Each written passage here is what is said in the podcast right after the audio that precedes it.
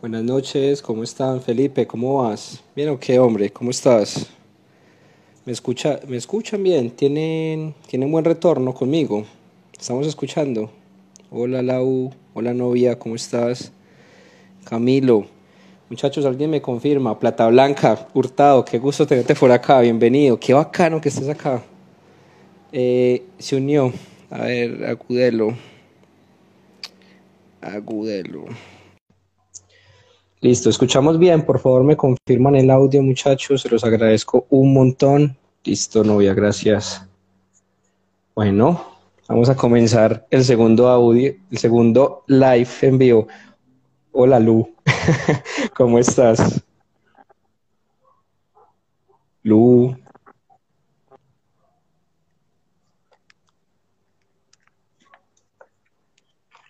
Lu. Muchachos, denme un segundito. Hola, ¿cómo estás, Lu? Ahora sí me escuchas bien, ok. Sí, no te estaba escuchando bien. Creo que el Bluetooth de los audífonos no, no funciona. es una mala idea, yo ya lo intenté. Pero bueno, muchachos, buenas noches a todos. Yo creo que ha habido mucha expectativa. Eh, para mí es un placer estar por segunda vez acá en un live. Qué bacano es tener invitados de la casa, a Lu, que es una súper amigo mía.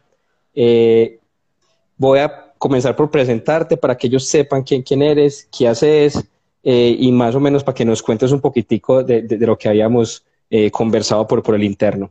Te anticipo, Lu, que nunca había hecho este tema desde los live, vos sabes bien, y desde que hice el pasado, mucha gente por el interno, aproximadamente 23, 24 personas, me dijeron, invítala, invítala. O sea, estás aquí por petición desde la gente, por tus comentarios del, del live pasado, y para mí 25 personas es un éxito, porque sabemos que esto apenas está comenzando, eso es una pequeña victoria para mí, ¿cierto? Entonces, sí, pero no, no, no me, no me contaste eso porque me generas más presión, me lo contás después terminemos. No, no, no, presionate, presionate. Uno funciona mejor bajo presión, los economistas somos así. Pero bueno, muchachos, ya que hay 50 personas, vamos a comenzar. Vea qué, qué buena acogida hay. Antes que nada, muy buenas noches a todos, bienvenidos. Nuevamente nos disculpamos si de pronto cometemos alguna embarrada, eh, somos muy novatos en esto. Lu, yo creo que es de los pocos que ha hecho, yo también soy súper nuevo en este tema. Es la primera vez, estoy nerviosa, si gagueo, me disculpan porque es la primera vez que estoy en un en vivo, entonces, pues ahí perdonarán. No, tranqui, tranqui, yo también soy súper nuevo en esto. Entonces, para comenzar, les cuento, Luis Agudelo, economista de profesión de la Universidad eh, Autónoma, ¿cierto? Latinoamericana, me equivoco. Sí. Eh, economista, colega, ¿cierto? Eh, amiga personal, ha sido mi, mi, alumna, yo creo que ha sido de las mejores alumnas que he tenido. Después pasamos a ser amigos y pues hoy por hoy nos conocemos hace ya varios años. Lu, en lo personal te admiro muchísimo porque me pareces una mujer brillante, me parece súper tesa y tu trabajo me parece lo más top del mundo. Entonces, me parece que es la mejor manera como de, comenzar. Comencemos hablando por tu trabajo para que la gente sepa qué haces, a qué te dedicas y por qué estás acá hablando de eso. Entonces, contanos de tu trabajo. ¿En qué se basa tu trabajo, Lu? Contanos. Bueno, entonces, eh, buenas noches a todos. Alex, gracias por esa introducción otra vez me generaste más presión porque me subiste el nivel por allá. Yo soy como huepucho, o sea, me toca dar la talla en esto. De eso se trata. soy, soy economista graduada hace un poco más de cuatro años y especialista en finanzas de la Universidad de Antioquia. Verdad, verdad. Bueno, antes de la especialización hice un diplomado en finanzas, Alex era mi profesor y ahí fue cuando me animé como a, a, escalar hacia la especialización. Eh, sobre tu pregunta, como en qué consiste mi trabajo, a ver, ¿Qué hacemos nosotros? Nosotros gestionamos inversiones en activos alternativos.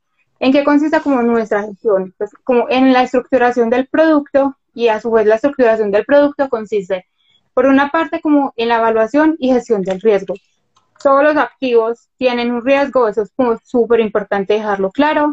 Eh, nosotros lo que hacemos es como calificar ese riesgo en alto, medio bajo, por ejemplo, y dependiendo del riesgo y dependiendo también del activo, entonces tenemos unas políticas o actividades que nos ayudan a mitigar el riesgo. Como dije, el riesgo nunca se elimina, pero sí se puede como controlar. Bueno, eh, entonces, Lu, qué pena te interrumpo. Para que esto sea una, una conversación entre, entre vos y yo, acuérdate que uno de nuestros propósitos en estos live es llevar toda esa teoría financiera y todo este tema tan complejo que la gente de pronto se le dificulta un poco, aterrizarlo al español, al paisa, al colombiano, ¿cierto? A las personas de a pie para que podamos conversar tranquilamente. Entonces, tu trabajo, la empresa donde tú trabajas, se especializan en crear fondos de inversión, ¿cierto? Alternativos, desde la legalidad, porque hay que ser claros con algo. Todo lo que vamos a hablar el día de hoy está bajo la normatividad colombiana. Es una empresa legalmente constituida que se dedica a esto y no es un fondo de cuatro amigos que se unieron y manejan plata. Eso es cierto, ¿verdad? Sí, total. O sea, eso lo quiero dejar claro. Pues yo no voy a mencionar aquí la empresa en la que trabajo, no por pena, ni mucho menos, ni por ningún tipo de compromiso, sino porque, pues, o sea, la invitación aquí es un tema personal, no vengo a hacer publicidad. Pero, pues, como dijo Alex, obviamente, pues nosotros llevamos más de 10 años en el mercado, entonces son más de 10 años de, capitalización, pues, como un montón de conocimiento en, inversiones alternativas. Y, digamos, los, los gestores las personas que están detrás de la empresa también, pues, son unos cracks con más de 20 años de experiencia, pues, como en el mercado. Bueno, y la pregunta puntual es, ¿tú qué haces dentro de la estructuración de portafolios? Bueno, pero quisiera como dejar algo claro. Nosotros en, la empresa, digamos, para la cual trabajo, eh, no estamos, digamos, solamente con portafolios, sino inversión en activos alternativos. Ahorita les cuento un poquito qué son activos alternativos, pero en los últimos dos, tres años más o menos hemos estado como migrando esas inversiones ya a portafolios de inversión. ¿En qué consiste como la estructuración o en qué consiste mi trabajo? Entonces, por una parte, está como en toda la, investigación de mercado y en el estudio, digamos, del sector específico en el cual está el activo en el cual vamos a invertir. ¿Por qué digo eso? Porque los activos alternativos son súper diferentes, es todo un universo de, muchos activos. Entonces, digamos, cada uno tiene unas características muy diferentes y cada uno pertenece a un sector diferente. Por ejemplo, si voy a invertir en un activo, eh, digamos en, el sector real, por ejemplo, que es muy común en inversiones alternativas, en una empresa del sector alimentos, pues tiene unos riesgos, tiene unas características. Si voy a invertir en una empresa del sector infraestructura, por ejemplo, es otra. Eh, si voy a invertir en emprendimientos, en startups, por ejemplo, que es también un mundo totalmente diferente. Entonces, hay como una investigación, o arrancamos con una investigación de mercado muy rigurosa. ¿A qué pasamos? Pasamos. Dale, dale pasamos a, todo el tema, digamos, de, análisis de riesgos. Entonces están, los, digamos, los riesgos de crédito.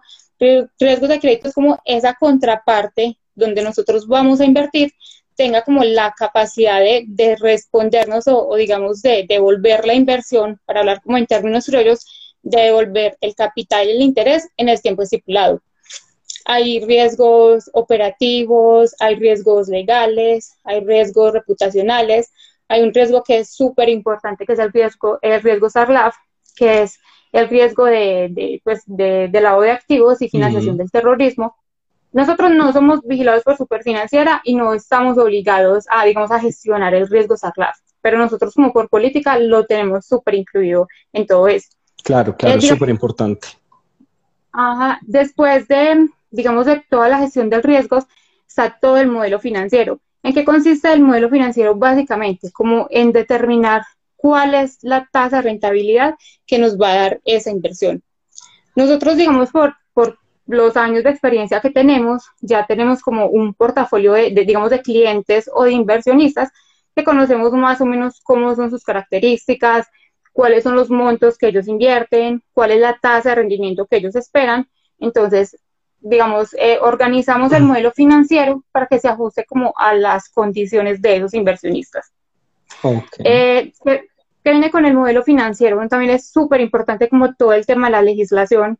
Eh, realmente, digamos, los activos alternativos no son tan regulados como los tradicionales, pero sí hay, digamos, una legislación que nos dice, por ejemplo, qué limitaciones hay en la inversión, quiénes pueden invertir, porque no todas las personas pueden invertir en cualquier activo, eh, muchas veces, por ejemplo, nosotros tenemos como un activo eh, especial que yo, Alex, le habla mucho de él, que es el tema de sentencias. Digamos, la, legislación de ese activo ya dice cómo se debe valorar. Entonces, todo es como mm. súper importante estudiarlo. con el tema de la valoración está también como todo el tema de contratos, y no hablo solo, digamos, del contrato de cara al inversionista, sino un montón de contratos que hay como en la estructuración de, de ese activo. Eh, también está como, por ejemplo, eh, bueno, la, la, valoración del activo, es decir, mirar como en el día a día cuánto vale esa inversión.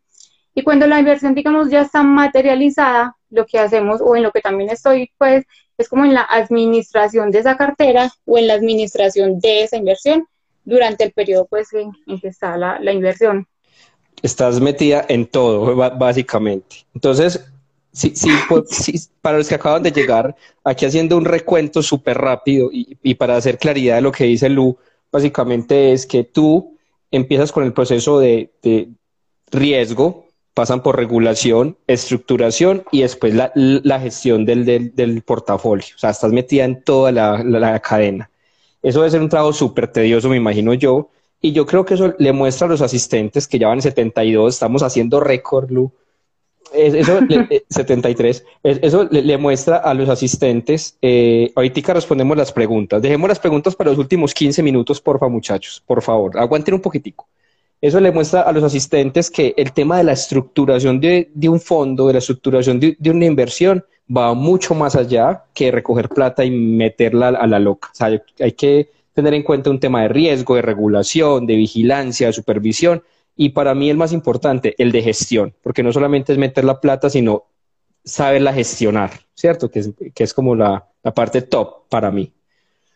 A ver. Sí, yo iba de hecho como a, finalizar como la pregunta, no voy a entrar más en detalles de qué hago porque pues como dijiste, la verdad es que estoy metida en todo, la verdad, y, pues una fortuna, porque mi trabajo no es, digamos, de alguna línea de negocio específica, sino que es transversal como a toda la compañía. Entonces estoy como desde decisiones de gerencia hasta decisiones muy básicas y muy operativas, digamos, del día a día.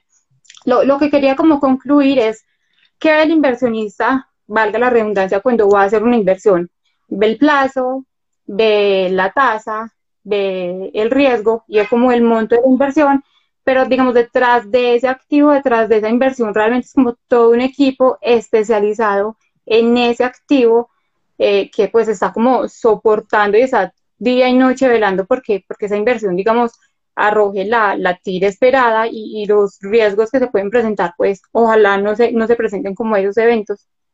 Bueno, súper, muchísimas gracias. De hecho, ya nos das claridad y nos deja algo súper puntual. Sos muy tesa y te reitero mi admiración, Lu. Sos muy, muy tesa. En serio que sí. Pasemos a otra pregunta. Yo no tengo un guion ¿cierto? No tengo un guion ni nada que no se note, ¿cierto? Entonces, pasemos a una parte súper importante. Lu, en palabras, en paisa, lo más simple que puedo dar para todos, ¿qué es una inversión alternativa? Definición puntual. Bueno, bueno, primero quiero decir algo, pues me estás pidiendo desde ahorita que trate de hablarlo muy criollo, voy a tratar pero la verdad es que no tengo la fortuna de tener esa pedagogía que tenés vos. Entonces, a veces se me dificulta como tratar de explicar eso en palabras simples, se me dificulta, voy a tratar, pero si algo vos me traducís. Igual, pues, o sea, yo no estoy aquí hablando ni de temas espaciales, ni de física, ni física de campo, nada de eso, tampoco es que sea muy difícil. ¿Qué es una inversión alternativa? La pues respuesta es muy obvia, puede sonar muy boa, pero realmente es como la, definición general que utiliza todo el mundo, y es que una inversión alternativa, pues, o un activo alternativo es un activo diferente a los tradicionales. ¿Cuáles son los tradicionales por excelencia? Bonos, acciones y TES, pues, títulos del Estado. Son eh, activos diferentes. A ver, yo, yo tengo, pues yo he visto como cuando las personas me, preguntan o me cuentan como que quieren hacer una inversión, la mayoría de inversionistas y gente, digamos, del común como vos y yo, y como seguramente la mayoría que están aquí escuchándonos, eh, cuando tienen, digamos, un dinero disponible un ahorro y quieran hacer una inversión, piensan, ahorrar en una cooperativa, comprar un. Cuando son un poquito más inquietos, piensan ya pues como en acciones, pero no de pronto, o sea, de pronto desconocen que hay un mundo o que hay un mercado alternativo enorme y que les puede traer muchos beneficios porque, por ejemplo, se ajustan más de su perfil, porque pues, tiene rendimientos mayores, entonces, o porque de pronto no tienen tanta limitación de acceder a ese mercado como, como pueden pues como puede ser el caso de, los activos eh, tradicionales, entonces pues está muy chévere que los conozcan. bueno, acá no vamos a hablar ni de ser tu propio jefe, ni de Amway, ni nada de eso. Eso no son inversiones alternativas, claramente no lo son, ¿cierto? No, no, no. bueno. Soy enemiga somos dos, somos dos. Y aquí yo creo que hay muchos más enemigos de eso. A hacer una pregunta muy puntual desde, desde Alexander hacia mi amiga Lu, y quiero, quiero que seas muy sincera. Con un activo que se volvió súper de moda, no quiero que entremos a hablar de él en detalle, pero para vos, desde tu experiencia, la inversión en criptomonedas es algo diferente, porque la gente llega y me dice, ah, inversión alternativa, sí, yo invierto en, en Bitcoin. Eso realmente es tan alternativo, eso que sea una moneda virtual diferente a una divisa fiduciaria que conocemos, una moneda normal, ¿realmente lo convierte en un activo alternativo? ¿Sí o no? ¿Qué crees? A ver, desde mi opinión como personal, puede, ser, puede ser un activo alternativo, puede ser un activo, digamos, eh, sí, es, una, una, es otra alternativa de inversión. Yo lo que me preguntaría más, y, no quisiera de pronto entrar en detalle porque nunca he cacharreado con criptomonedas, entonces pues no me llaman la atención, no me gustan, creo que no es mi perfil, pero pues tampoco voy a hablar mal de ellas porque no las conozco y estaría mal. Muy bien. Si se puede considerar, mejor dicho, quisiera más entender como, no sé, de pronto porque soy muy así y, y por el rol que tengo pues desde hace muchos años, quisiera entender más como desde la estructuración de esa inversión, o sea, qué, hay detrás, si esa, esa investigación que yo te digo que nosotros hacemos, si, si realmente se da, o es más como una, una apuesta con, con una venda y ya. Ahí es cuando me, me, genera como inquietud esa inversión. Pero si me preguntas si puede ser como alternativa, desde mi opinión, creo que sí. Pues no, no me gusta, pero creo que no es un activo tradicional. Mira qué, qué tradicional qué, contradictorio. Por ejemplo, yo, Alexander, no lo considero un activo alternativo. Es, no, no, quiere decir que yo tenga la razón o que tú la tengas. Yo no lo considero un activo alternativo. Y esto se los voy a contar a todos. Básicamente que simplemente son un activo más que su rentabilidad depende del, movimiento del precio. La pregunta es, ¿cuántos activos dependen del movimiento del precio? Miles de activos. Por tanto, para mí, las criptomonedas pasan a ser parte más de un activo más de esos activos, que su rentabilidad depende de la subida o bajada de precios. Para mí las inversiones alternativas, y de pronto Lu va, a aceptar esta hipótesis, como decimos los economistas, de se dicen alternativos es porque la rentabilidad deriva de actividades diferentes a las cotidianas.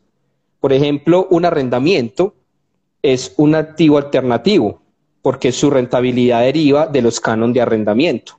Por ejemplo, la gente que estaba, que antes de que llegara la pandemia alquilaba un carro para Uber o compraba un carro y lo colocaba a rentar, eso es una inversión alternativa, porque su rentabilidad venía derivada del alquiler del carro o de lo que le generaba la plataforma. Entonces yo, desde mi óptica personal, Alexander Ríos, pienso que los activos alternativos no es simplemente por el nombre, sino más bien desde la fuente de donde nace su rentabilidad. Para mí, ahí es donde uno distingue cada uno de los activos alternativos. No sé qué piensas al respecto. Sí, estoy de acuerdo, aunque digamos en el caso de, la inversión, digamos en el sector inmobiliario, yo tengo como una pequeña discusión interna, porque se consideran alternativos, pero digamos, es un mercado tan grande y tan popular que yo digo como, pucha, esto sí será como un alternativo o ya los podemos incluir dentro de los tradicionales. Lo menciono porque colocaste el ejemplo. Pero digamos, desde esa definición boa que te dije, que te dije súper obvia, pero es como la, definición por excelencia que le da a todo el mundo, realmente sería un activo alternativo. Bien, entonces... Además, ah, bueno, dale, dale, dale. Una característica chiquitica de, de los activos alternativos es que son de pronto un mercado más privado, es decir, no se transan en bolsa, no tienen como un, mercado público, entonces ahí como la, la inversión o los, las alternativas de inversión que consideras si son no tradicionales. Ok, excelente. Pero entonces, amarremos eso a la siguiente pregunta. ¿Por qué deberíamos las personas del común invertir en activos fuera de la normalidad, en activos alternativos? Dame una razón de peso para yo decirle a 75 personas que están conectadas, oiga, deje de mirar acciones, deje de mirar CDTs, deje de mirar el mercado Forex o las criptomonedas y todas esas cosas y venga, yo le presento otros activos. ¿Por qué? ¿Qué razón me, darías vos? Bueno, hay, hay varias razones. La, la, primera, y creo que tal vez sería en la que se fijarían la mayoría de inversionistas que están como iniciando, bueno, incluso inversionistas, eh, digamos, profesionales también, es que la, la rentabilidad en activos alternativos tiende a ser mayor que la rentabilidad de activos tradicionales. Algo súper importante, y vos y yo lo tenemos muy claro y lo mm. mencionaste en tu participación de la semana pasada, obviamente hay mayor riesgo, ¿cierto? Muy bien. Hay algo más alto que en inversiones tradicionales, pero esa, digamos, esa relación rentabilidad-riesgo suele ser más óptima en activos tradicionales que, que en, perdón, en activos alternativos que en activos tradicionales. ¿Qué compensa de pronto, digamos, un poquito o qué está compensando esos puntos de más en la tasa de rendimiento? Por una parte, es que los activos alternativos, no todos, pero la mayoría son ilíquidos, pues digamos, son inversiones a, mediano y largo plazo. Entonces, eso hace, digamos, que haya también un poquito de la compensación en la tasa, porque, digamos, e, el inversionista o la persona que compró el activo, en la mayoría no va a tener, digamos, ese disponible ahí para, para, pues, para retirarlo, no va a tener a la visa para retirarlo cuando considere. Sin embargo, si existen, digamos, una serie de, de alternativas de inversión que son a tres meses, seis meses, pues digamos que son inferiores a un año, y inferiores a un año es porque ahí tienen, digamos, como la, la evolución de capital de interés. Entonces, o sea, la mayoría son a, mediano y largo plazo, pero también hay como unas oportunidades para las personas que de pronto requieren como esa, esa liquidez un poquito más inmediata. Entonces, para, eh, para, tranqui, tranqui, tranqui, para, para recopilar, primera razón de peso, la razón costo-beneficio es más alta que en los activos tradicionales, que es una parte vital. Porque nosotros no, nos quejamos muchísimo. Es que un CDT me está dando el 4. Yo sé que Lu es enemiga de los CDTs. ya es fiel enemiga de eso. El CDT me está dando el 4 y eso que si el Banco de la República sigue bajando tasas, me va a dar menos desde el 4 los CDTs, para colmo de males. Lu nos está diciendo, los activos alternativos pueden ser de la misma duración de un CDT, que son inferiores a un año, pero nos pueden premiar con un poquitico más de rentabilidad si somos inversionistas dispuestos a correr un poquitico más de riesgo. Tenés más o menos una medida de, de cuánto son las inversiones inferiores a un año y de cuánto es su rentabilidad para hacer un contraste contra los CDTs al 4 que están recibiendo hoy por hoy, Lu. Pues digamos, varía muchísimo dependiendo el activo. O sea, como te dije ahorita, como te dije, el, mercado de activos alternativos es gigante. Entonces también, digamos, ese rango de, rendimientos también es, es, variable. Pero por ponerte, lo que pasa es que no me quiero comprometer. No, no, sabemos que esto es variable, ¿cierto? Por ponerte, digamos, un, un promedio o digamos las, las que se me vienen como a la cabeza en este momento, pueden ser alrededor del bueno, no me voy a comprometer, digamos, en estos momentos los fondos de, inversión colectiva invertidos en activos alternativos están dando aproximadamente el 9, el 10% anual. El 9, el 10% anual. Eso es muy superior a un CDT. Y es, y es una, un tris más riesgoso, pero claramente compensa, compensa. Porque, a ver, acá vamos a llevar algo a la vida real. Y yo quiero que todos los que están acá se metan de una vez en la idea que un 9, 10% al año es una inversión muy buena. O sea, ese tema de que ustedes llegan y le pintan tasas de interés del 10 mensual, de entrada, si usted está acá conectado, lo invito a que se dé cuenta que lo están timando, porque un 10 mensual es muchísimo más de un 130 y pico anual, capitalizado pues claramente. Entonces, no tiene mucha lógica pensar que una inversión te va a, a doblar el capital te va a volver capital 1.3 veces más grande. O sea, imagínese el nivel de riesgo que hay detrás de ese tipo de inversiones. Entonces, la invitación es a que, si usted escucha que este tipo de, inversiones está dando entre el 8 o el 10 aproximadamente para darle un ranguito más amplio de lo que dijo Lu, hombre, es una inversión muy interesante. Muy, muy interesante. Que en vez de usted meter la plata en un CDT, pues hombre, acá está. aquí nos están preguntando mucho que cuáles son esos activos. Vamos a sostener la, la, respuesta. Vamos a sostenerla hasta el final. Listo, porque necesito que se quede hasta el final, carajo. ¿Cierto? Entonces vamos a hacer otra pregunta. Características asociadas a la rentabilidad y al riesgo. Hablemos de, sectores de, para ti que te interesen, que te parezcan bacanos, que te digan, ve, hay activos alternativos en, en vivienda, que qué sé yo, en el agro, no sé, contame, ¿en dónde hay activos alternativos? A ver, hay una cantidad enorme, como lo he repetido en todo este práctico que hemos estado hablando. La mayoría, digamos, de, esos eh, activos alternativos están, por ejemplo, en capital privado, están en inversiones inmobiliarias. Hay alguna un poco más exóticas, si se les puede decir así. Por ejemplo, yo sé que BTG tiene o ha tenido un fondo forestal que pues no conozco mucho, no conozco mucho, no, no, no voy a hablar de él porque no conozco mucho de él, pero me refiero a que es un poco más, eh, más exótico. También, por ejemplo, en Colombia hay un FIC, que no voy a, pues, a mencionar en, en cuál sociedad lo está administrado, pero hay un FIC que es el dueño del Envigado. Eso también es súper exótico, es decir, Envigado cuando salió de, de, la lista Clinton llegó un grupo de pues, seguramente inversionistas profesionales porque la inversión tuvo que haber sido muy alta, se unieron, crearon un fondo colectivo, cada uno hizo sus aportes y y compraron al Envigado. Esos son exóticos. A mí particularmente, pues digamos, tengo algunos que, que, me parecen atractivos y que entre ellos me generan, digamos, cierta diversificación. Y uno, que lo mencionaste ahorita, está, por ejemplo, e, en el sector inmobiliario y es específicamente inversiones en locales comerciales. El sector inmobiliario, pues digamos, las inversiones en el sector inmobiliario en general están catalogadas como un activo refugio entonces, pues, digamos, no, no, lo mencioné, pero cuando me mencionaste por qué invertir en alternativos, también iba a mencionar como el tema de, diversificar un portafolio. Sí. Como un activo refugio cuando, digamos, la, la, economía está como teniendo sus, sus caídas, como de pronto lo hemos presenciado este año en el país, los rendimientos en los activos alternativos empiezan a caer, pues esas tasas de pronto empiezan a caer. Eh, las inversiones inmobiliarias se consideran un activo refugio, entonces ahí pueden diversificar. ¿Por qué locales comerciales?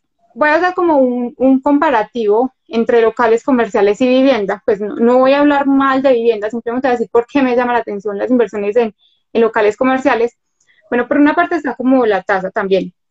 Eh, el rendimiento de las inversiones en vivienda dan como muy buenas aproximadamente, bueno, voy a hablar en términos eh, mensuales, que es como el conocimiento que tengo en estos momentos, dan aproximadamente el 0.5, tirándole mucho, 0.5 mensual, mientras que las inversiones, digamos, en locales comerciales pueden ser tal vez un poquito mayor al, al 0.7. Incluso, digamos, está el caso particular de las burbujas, que pueden dar un 1 mensual, y un 1 mensual es una muy buena tasa. Pues es lleva la compuesta anual. Es el 12.68% al año.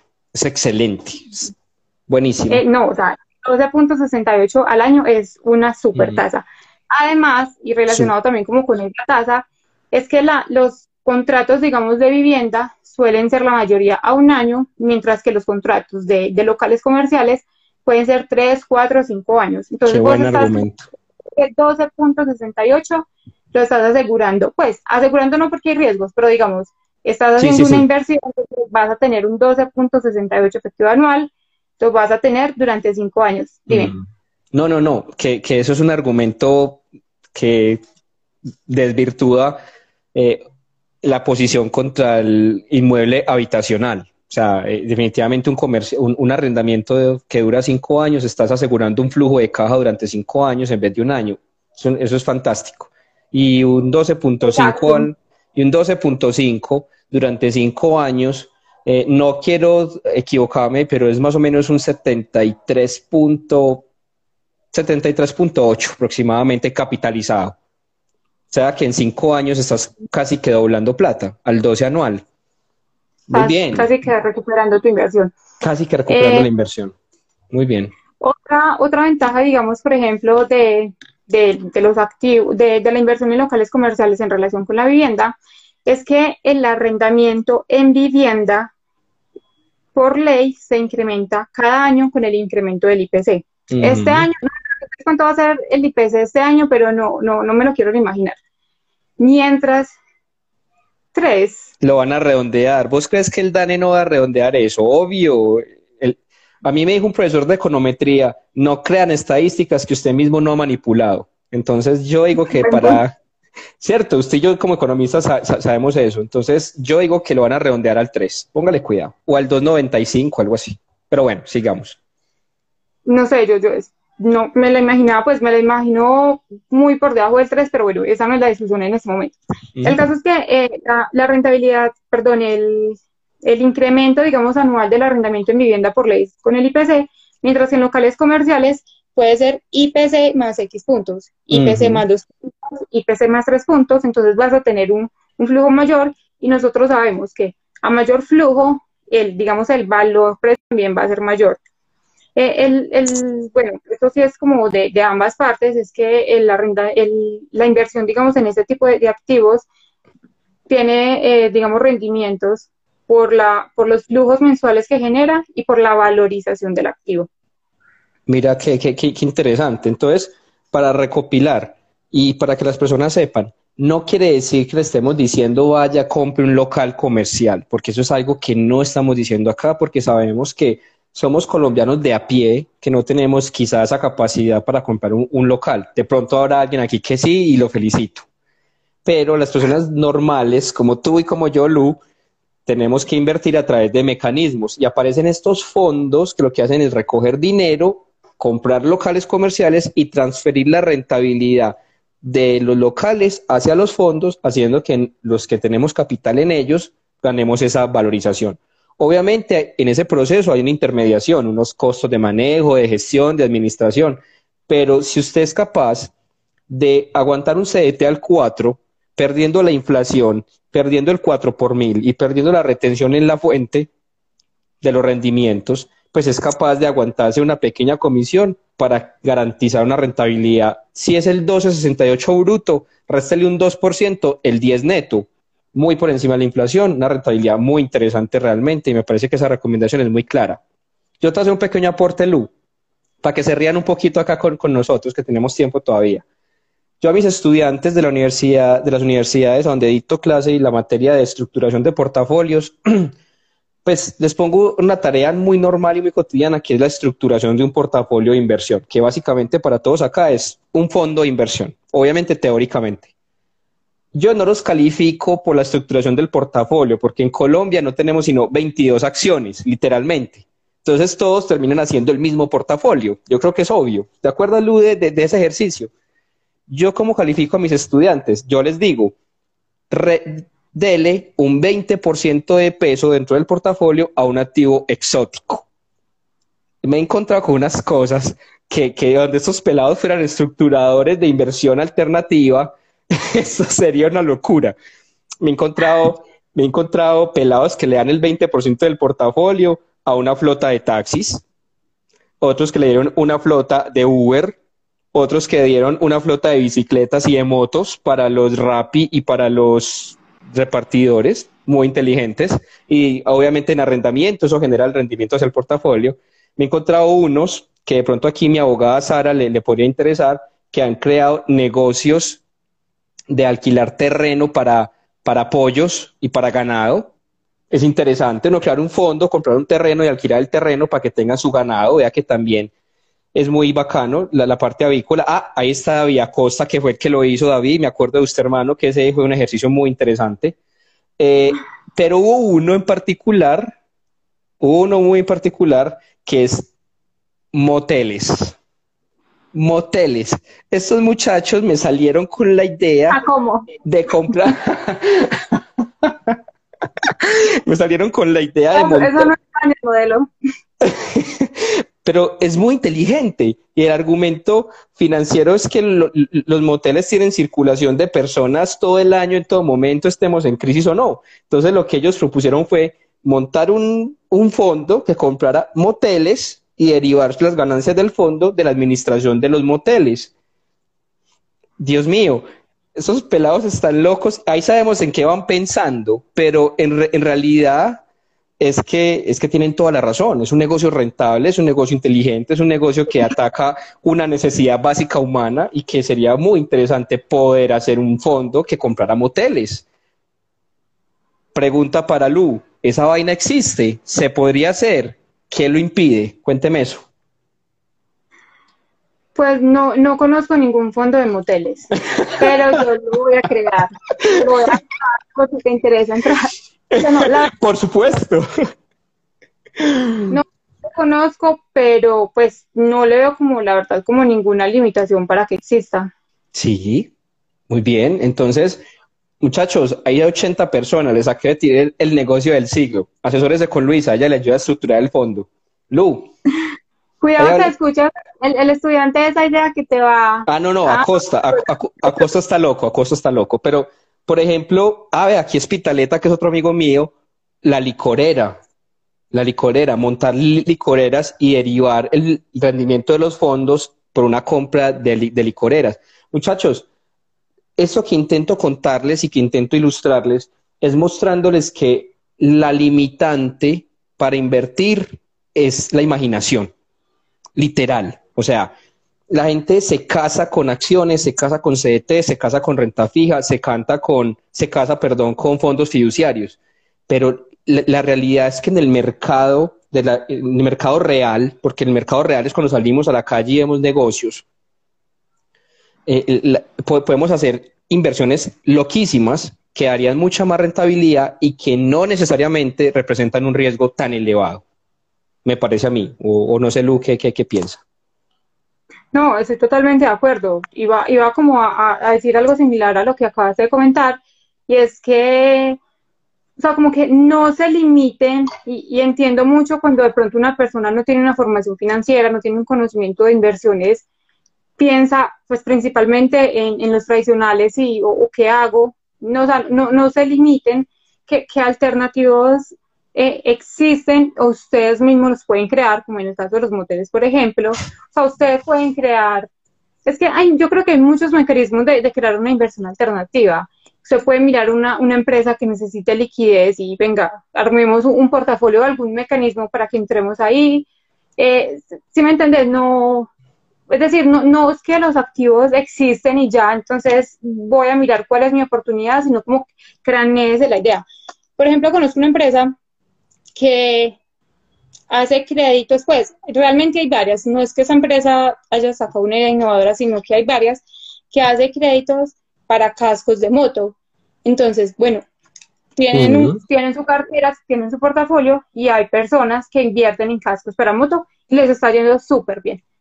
Y, así pues, no sé, crear un, un, fondo para invertir, por ejemplo, en estos momentos que, bueno, me, me, perdonarán los ciclistas, pero como que está de moda que todo el mundo monte bicicleta, hay bicicletas súper caras, entonces, no sé, craneate una inversión o un fondito que, que fonde la, la compra de bicicletas y así, pues en general, digamos, o sea, usen la creatividad, estudien y pues y hágale sin miedo. Bueno, hágale sin miedo. Yo soy súper estricta con, con, todos los temas de riesgos, pero, pero pues, o sea, no, no se queden en, lo que ya existe. Exacto. Ahí te me metiste al rancho un poquitico y va para todos, 77 personas.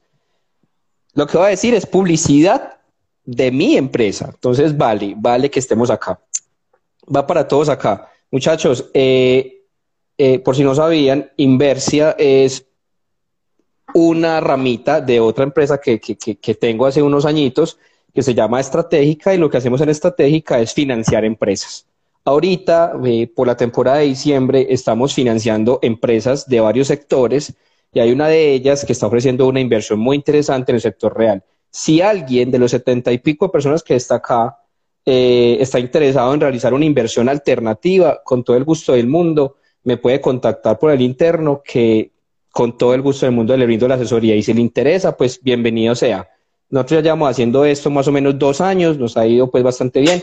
Es legal, es legal, no, no, no hago captación, no recojo plata a la loca, no para nada. De hecho, por aquí está mi abogada en el chat, por acá está mi abogada en el chat, y ella puede dar plena fe que se hace todo un proceso de estructuración legal y de contratos para eso. Incluso tenemos a varios inversionistas, Espitaleta por ahí, por ahí está Carolina y todo, todo el cuento. Entonces, si alguien está interesado, con todo el gusto del mundo, ahorita que acaba el live, eh, podemos conversar por interno. Cierro la publicidad. Lu, para finalizar por el día de hoy, arrancamos con las preguntas, ¿ok? ¿Te parece? Dale. Bueno, muchachos, ahora sí, nos escuchamos las preguntas. Mientras tanto, a ver, muchachos, a ver, ¿a quién se le ocurre algo? Por ahí hicieron varias ahorita. Dicen por acá que cuáles serían eh, los nombres de algunos, de algunos de esos instrumentos alternativos. Lu, yo, yo no tengo problema que menciones a, tu empresa. Yo no tengo ningún problema porque a fin de cuentas están haciendo una tarea interesante. Entonces, si quieres mencionar, por mí no hay, no hay ningún lío. Bueno, la, la, voy a mencionar pues porque real, pues no la había mencionado porque no quería como que eso fuera, que yo vengo a representar mi empresa, sino que estoy aquí a título personal. Sí, sí. Pero se llama Quantum. De hecho, mis jefes no saben que yo estoy aquí. Quantum, Quantum. Se llama Quantum, eh, Quantum Soluciones Financieras. Estamos en Medellín. Hace más de 10 años pues como en el mercado de alternativos. Y bueno, cualquier cosa que necesiten, entren a la página, están con las alternativas de inversión y estar como el contacto con, con las asesoras de inversiones. Yo no soy asesora y, y, lo quiero dejar claro porque muchas personas como que me preguntan como que si los puedo asesorar y yo no, o sea, quiero dejar eso claro. Yo les puedo dar como una opinión, les puedo decir de pronto como qué variables tener en cuenta a la hora de hacer una inversión, pero no soy asesora, sería como muy responsable de mi parte dar una asesoría en algo para lo cual no estoy calificada. Entonces lo, lo, dejo como claro, pero ahí en, la página, digamos, o pues si quieren me, me, escriben a mí, me preguntan y yo ya los contacto como con los asesores para que les cuenten bien como en qué consisten las inversiones. Bueno, bueno. me preguntan que cómo se escribe Quantum, con Q, Quantum, así. No, no, no. Existe una empresa en Colombia, creo que está en Bogotá, que es Quantum con Q. No, nosotros somos Quantum con C de Colombia y termina M de Medellín. Quantum con C. ¿Cuántas ah, soluciones Bueno, por acá me pregunta alguien que ahorita te paso el contacto, me dice que si de pronto ustedes podrían estructurar una especie de fondo para una cooperativa financiera. Eso puede ser una consultoría, sí. Pues sí, o sea, nos, puede escribir y, lo conversamos ya al detalle para ver si, si es posible como hacer la estructuración. Yo no tengo ningún problema en compartirte el contacto. Ahorita apenas acaba el live, eh, Luis, me escribís y yo te paso el contacto de Lu. Ojo, no estoy haciendo y no me estoy lucrando de esto. Eh, ¿Cómo es que llama tu jefe de Lu? Eh, Alejandro. Alejandro, ahí te paso la cuenta de cobro, mi negro. ¿Cierto? no, mentiras. Yo no me estoy lucrando de nada de esto, pues la idea es llevar el conocimiento financiero a las personas. Hay repetía la, pregunta que estoy viendo. Montos, Lu, montos, porque somos, somos colombianos de, de, a pie, no nos bajes la, la, ilusión. Mm, mm. Ay, fue pucha, me embalé. No, no, no, no. no, me Vos lo mencionaste ahorita, me parece. En muchas inversiones de, activos alternativos son montos altos. Por ejemplo, el caso que les puso el ejemplo de los locales comerciales son montos altos. ¿Altos es cuánto? Dígalo, sin miedo. 500 millones es la, entrada. Está bastante alto. Ahí mismo empiezan a caer. se empiezan a desconectar ahí mismo todo. Está... No, pero, pero, no, o sea, esperen un momentico, no se vayan todavía. Eh, no, por ejemplo, en los fondos de capital privado, la, la, digamos, la, la ley cambió hace exactamente dos semanas, el 28 de septiembre, hasta antes del 28, para invertir en un fondo de capital privado, el monto mínimo era 600 salarios mínimos, que da un poquito más de 500 millones. Entonces, obviamente, eso limita mucho la entrada de inversionistas, pero ya, ya lo flexibilizaron un poquito, ya es como el máximo el 20% de los ingresos del inversionista, pero bueno, no voy a entrar con detalles. No, a lo que me refiero es que están las alternativas de de, digamos, de, inversiones colectivas, vos lo mencionaste ahorita, los fondos colectivos, donde cada persona, digamos, pone una parte, pone como su disponible y, y, ya pueden, digamos, hacer la inversión en el activo que consideren. También existe, vos sabes más de eso que yo, que es el, los, los vehículos de crowdfunding. No tengo claro si, si funciona exactamente así, pero yo lo tengo en mi cabeza como una especie de vaca, donde varias personas, digamos, pues hagamos una vaca, todos sabemos que es una vaca, ¿cierto? Como donde varias personas aportan su disponible y entre todos, digamos, acumulan ese, ese monto que necesitan para la inversión. Entonces, no, de hecho hay fondos, digamos, de inversión colectiva que invierten en activos alternativos y el monto mínimo es un millón, eh, dos millones, hay incluso, la, realmente hay unos que son como 500 mil, el monto mínimo más o menos, entonces pues ahí de pronto tenemos espacio nosotros los que no tenemos 500 millones. Bueno, no, pero, pero hay la posibilidad de que la gente de a pie se, pueda montar. Entonces, vamos a partir esto en dos. Los que tengan 500 millones le hablan a Lu. los que no tienen 500 millones me hablan a mí por el interno y ahí organizamos alguna inversión bien interesante en esta alternativa que les mencioné ahorita. Y es en serio, hablen. Ahí, ahí se los anticipo, hay una rentabilidad de acá a, de acá a, en, a diciembre, enero, aproximadamente del 6% sobre el capital, que es como un CDT en tres meses, algo así. O sea, es una cosa bien interesante para que la, la vayan pensando. No, no sé qué más, qué otra pregunta tienen por ahí. Me preguntan que si, que si esos portafolios hacen parte de los mercados OTC. No, no quiero entrar mucho en, en detalle, pero para que las personas sepan, los mercados OTC, los, mercados financieros se dividen en mercados bursátiles y en mercados extrabursátiles. Cuando este compañero Felipe eh, menciona los mercados OTC o mercados extrabursátiles, son los instrumentos de inversión que están por fuera de la bolsa. Entonces, no sé si Lu comparte conmigo la, apreciación de que sí, claramente estos activos de inversión alternativa hacen parte de los mercados extrabursátiles. ¿O me equivoco? Mm, no, es verdad, es verdad. De eso es como una de las características principales de, o, una segunda definición de activos alternativos, y es que son los que no se transan en la bolsa. Sí, e, exactamente. Dice Carolina Rojas, ¿dónde encontrar fondos privados? Fondos privados.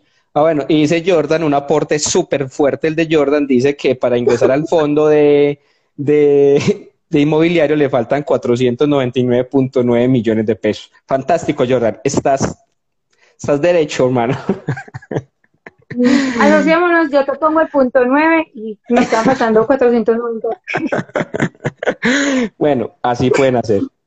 No, no, no sé. Mira, yo leí una pregunta que, que quisiera responderla Dale, dale. Eh, a mí me preguntó como si, si las cuentas por cobrar de las empresas son un activo alternativo y la verdad es que sí, y Alex sabe que, que, yo pues digamos trabajo también en ese sector y eso es invertir en deuda. Es decir, eh, las empresas tienen unas cuentas, voy a poner un ejemplo. Yo soy un proveedor del de uno, yo le vendo al de uno, eh, no sé, mm. arroz, cualquier cosa. El de uno me paga a mí por ahí cada tres, cuatro meses en promedio, pero yo necesito, digamos, esa liquidez de inmediato. Entonces, lo que yo hago es vender esa factura con una tasa de descuento, yo se la vendo a un inversionista que me compra la factura y, el de uno, ya, mm. cuando se cumplen los tres o cuatro meses, le paga esa al inversionista. Entonces, eso es una alternativa súper buena y si se los confieso, es mi favorita.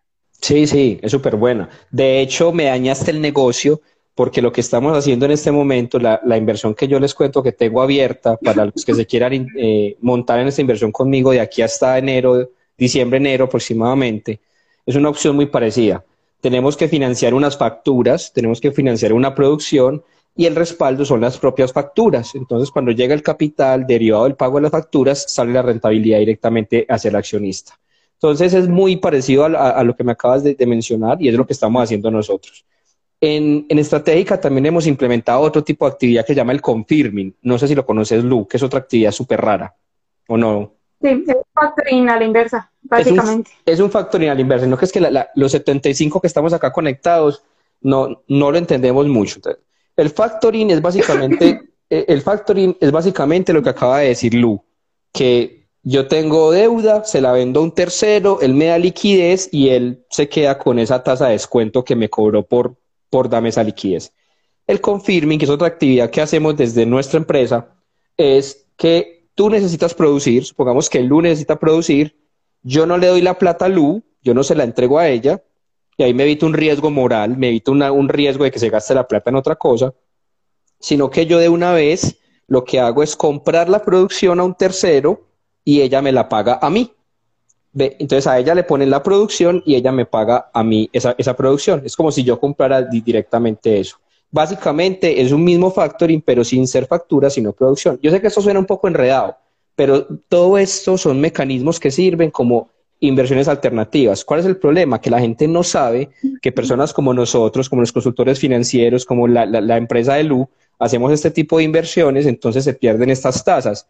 Que muchachos, eh, las tasas este año Así no crean, por la plata prestada fueron gigantes. Yo estaba hablando de este año, para mi empresa, de más o menos el 26% en tasas. Eso va a la rentabilidad este año. Claro, porque por la pandemia se disparó la, necesidad de financiación. Entonces, ¿uno qué hace? Pues aprovecha ese proceso.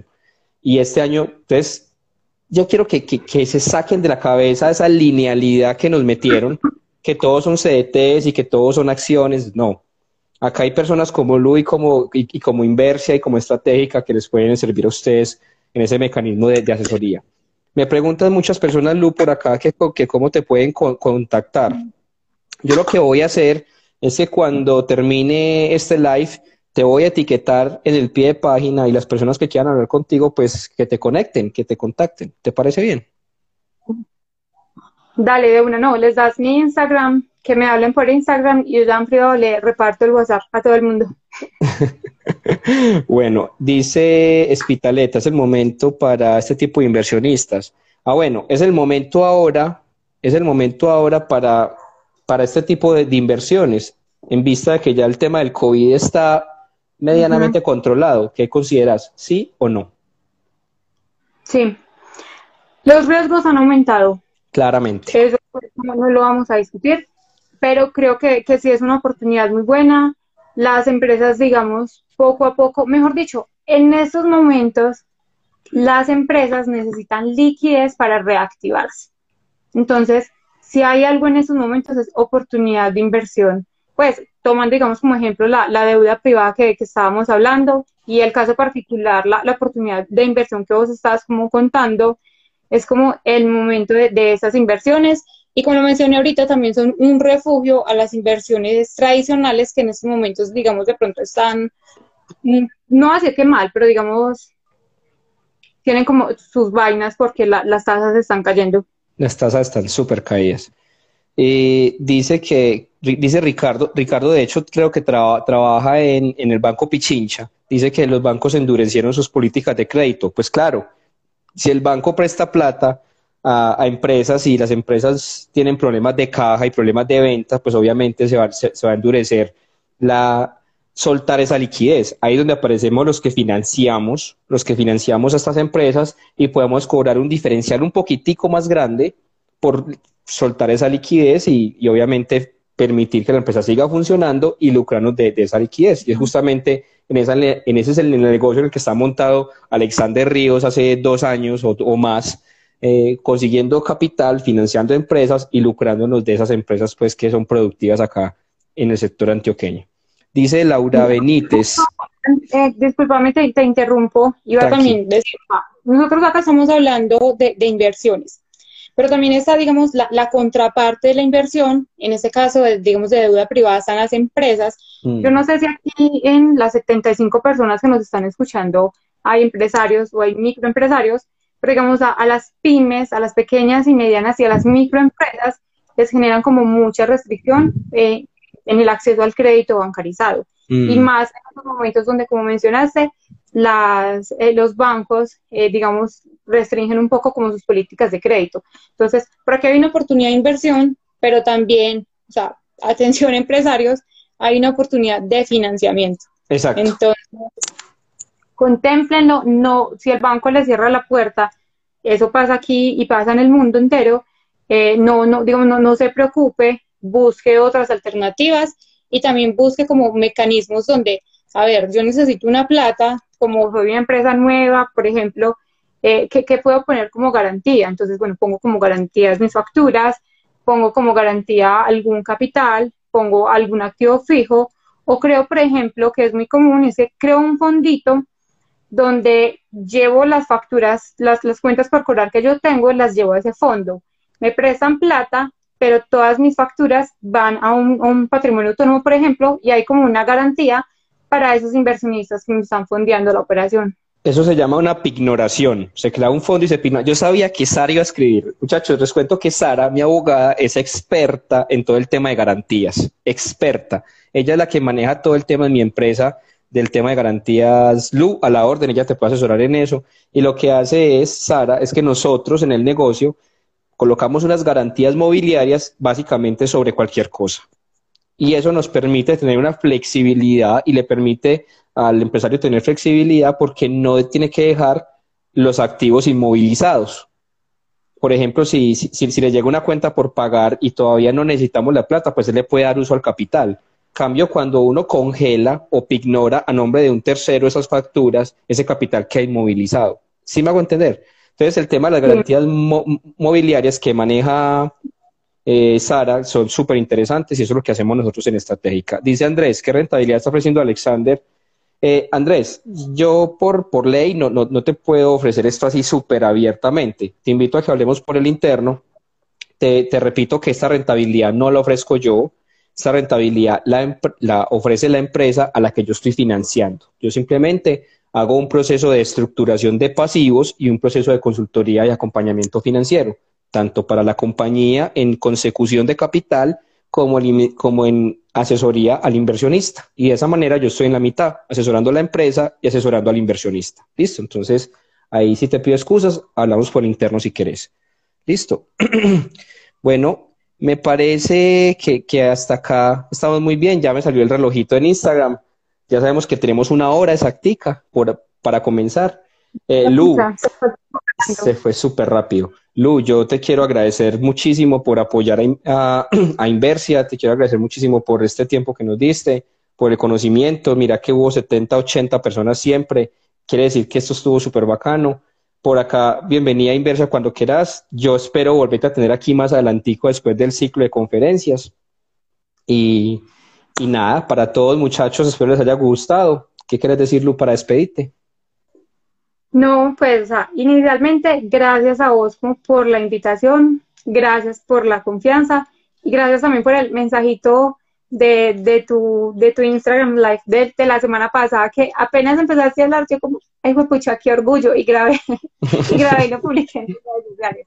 No, o sea, gracias a vos, y pues aprovecho y te digo gracias por el conocimiento, como lo mencionaste ahorita, vos fuiste mi profesor, y gran parte, digamos, de, de mi conocimiento en, en en el sector, digamos, de, de finanzas o en el sector alternativo, te lo veo a vos, principalmente como todo el tema de, de finanzas corporativas, donde creo que soy muy constructiva, vos me enseñaste a lo que yo no, de pronto no, no me enseñaron en la especialización después. y nada, entonces no, que quede el mensaje que personas como con, con un dinero para invertir, eh, no se queden los tradicionales, usen la creatividad, inviertan en motores como dijo Alex, hagan vacas. Bueno, ahí como mi Instagram para cualquier, repito, yo no soy asesora y no me voy a meter como en ese compromiso porque sería muy responsable de mi parte. Pero les puedo dar una opinión o resolver pues como inquietudes que tengan. Listo. Muchachos, feliz noche para todos. Lu, muchas gracias. Hablamos por el interno. Cuídate pues. Chao, chao. Chao. Gracias. Feliz noche. Igual, chao.